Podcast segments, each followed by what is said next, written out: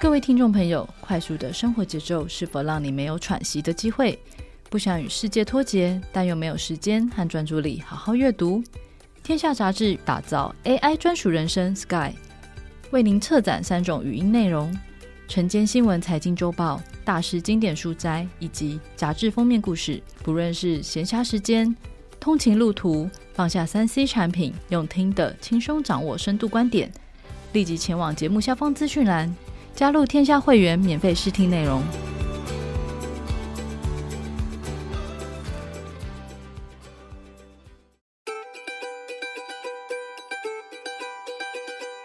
用片刻时光带你感受一本书的美好，欢迎光临十分钟书房。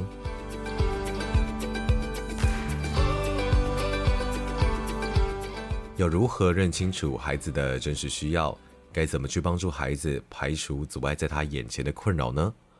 对于一所好学校而言哦，这两个问题是必须要时时刻刻铭记在心的。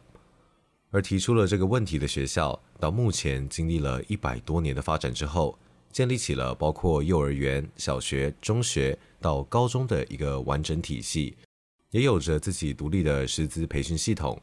那么这一所有着百年发展史的学校啊，就是由严长寿总裁他眼中的华德福教母张纯淑所创办的慈心华德福。张纯淑在一九七六年创办了慈心托儿所，而托儿所在之后也扣住了时代的脉动，转型成为注重孩子个别性和主体性的华德福教育，呼应到了慈心刚创立的时候从环境中取材、从情谊中出发的初心。不仅实践了当代的艺术教育，也为实验教育进行拓荒。在二零一五年的时候，它更是成为了台湾第一所由幼儿园作为起点，并且完整开展出来的十二年一贯公办民营实验学校。慈心在多年以来呢，也持续的朝着理想的教育图像前进。张纯淑老师说，慈心最早的教育观是让孩子可以自在的成长，我们的自在终极就是自由。让人成为一个自由的个人。我现在回顾起来啊，这些理念都没有变。那么，无论你是在百花齐放的实验教育理念中摸索前行，又或者你致力于在体制内的教育中为孩子撑起心灵自由的一方净土，张纯淑创办人是你绝对不能不认识，为台湾教育改革突围的苦行僧与拓荒者。在一九七七年，我辞掉了小学老师的工作，创办了慈心托儿所。这可以说是我教育转化工程的第一步。那时候，我的儿子三岁，我觉得他在家里面待不住，需要上幼儿园了。于是，我就开始到处的找幼儿园，却发现每一所幼儿园都在教小学的课程，而且到处都看得到体罚。我在幼儿园里看到孩子被罚站在椅子上面半蹲，手举得高高的。还看到幼儿园的老师正在教小学三年级的数学，感觉有些东西很不对劲。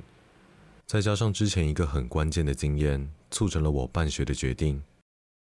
那是我还在教小学的时候，有一所教会的幼儿园负责人，他打电话给我，说有一位代班的老师离职了，问我暑假可不可以过来帮忙。我一口气就答应了。当时的我心里在想，我教过国小一年级。那么，就读幼稚园大班的孩子，他们两个月之后就要上小一了，我教起来应该是没有问题。可是，当我实际去代课的时候，却发现这些大班的孩子们都听不懂我说的话。譬如说，我告诉他们慢慢走，不要争先恐后哦，他们完全听不懂。这件事情让我很惊讶。当时学校的班级人数都非常的多，这个幼儿园的大班呢、大概有七十二个孩子。他们听录音带唱一样的歌，跳一样的舞，做一样的动作，这就是那时候的唱游客，连说故事时间都没有。我在读师专的时候，最感兴趣的就是儿童发展还有儿童故事，在那个教育现场真的被考验到了。我第一次感受到儿童发展是必须要被重视的。大班的孩子和小一虽然才差几个月，但是真的有差。学龄前的教育不能够成为小学教育的再版教育。这些经历让我开始思考，教育是不是应该要从幼儿园开始做起。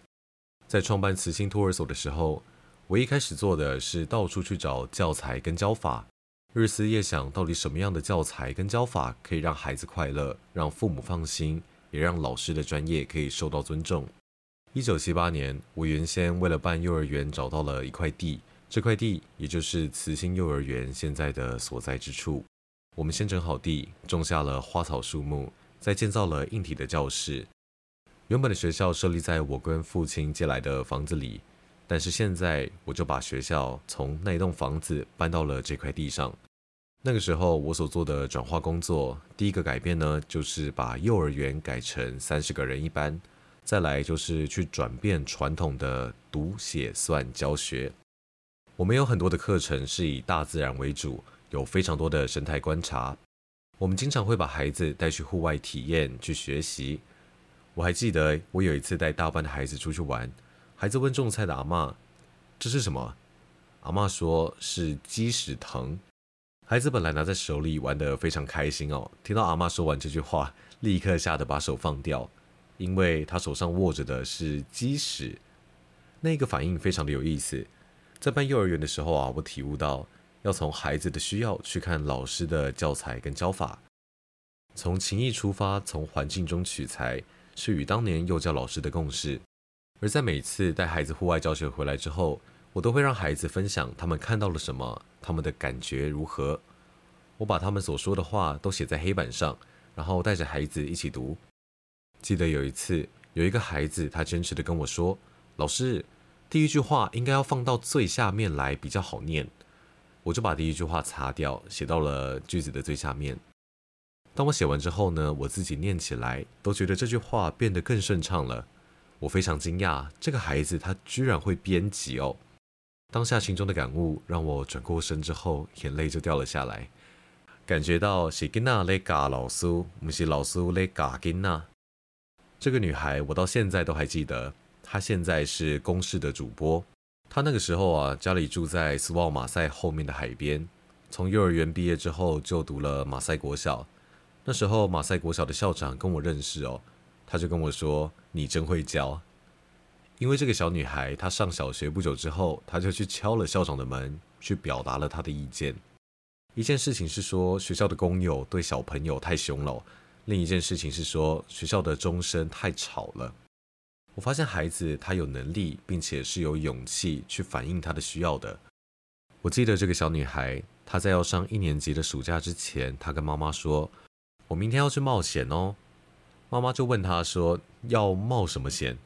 她就告诉妈妈：“我要去做我的第一次探险。”她妈妈听完就吓死了，她马上就打给我，因为这个小女孩要去冒险的那一天是星期天，我就请妈妈问她说：“老师可不可以跟她一起去？”于是我去到她家的时候呢，她还在楼上玩。我看到她的东西全部都准备好了，放在茶几上，上面有帽子、水壶、一本笔记、一支笔。他还向妈妈借了一个照相机。小女孩下来之后呢，她就带着我去冒险。一路上啊，她开始拍照，她拍了鸟、拍树、拍野花、拍昆虫。我们走了很长的一段路，走到了她的外婆家。原来他的第一次探险就是我要一个人去外婆家。我非常佩服他的准备工作，并且想着，如果我有传人，应该就会是他，因为那个准备的工作他学到了。我们在慈心幼儿园，每次去户外教学都会做足准备。我发现孩子们都有听进去，而老师有没有走进孩子的心里面，才是教育的关键，而不是去要孩子走进老师的心里。如果老师在上，孩子在下，师生关系只在一直线上的话，你想要走进孩子的心里面，很多时候是会被挡起来的。所以我跟孩子们讲话会蹲下来，眼神是平视的。在眼神交汇的那一刻啊，就是我们的相遇。这种东西呢，不用什么教材教法，也不需要什么大的学问。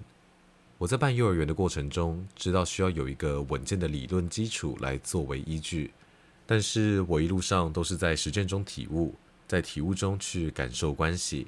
而我在教学的时候，经常会感觉到被学习改变更多的是老师们。而孩子们好像都会走在老师前面，向我们招手，并且跟我们说：“老师，跟我来。”以上内容出自慈心华德福的教育梦土，从冲撞到典范，张纯熟的办学路，由亲子天下出版。在亲子天下 Podcast 好书专卖店，把慈心华德福的教育梦土带回家，解锁更多慈心华德福的办学理念吧。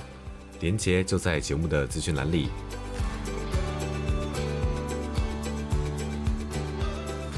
亲子天下 Podcast，周一到周六谈教育、聊生活，开启美好新关系。欢迎订阅收听 Apple Podcast 和 Spotify，给我们五星赞一下。也欢迎在许愿池留言回馈。我是说书人钟威，我们下次见。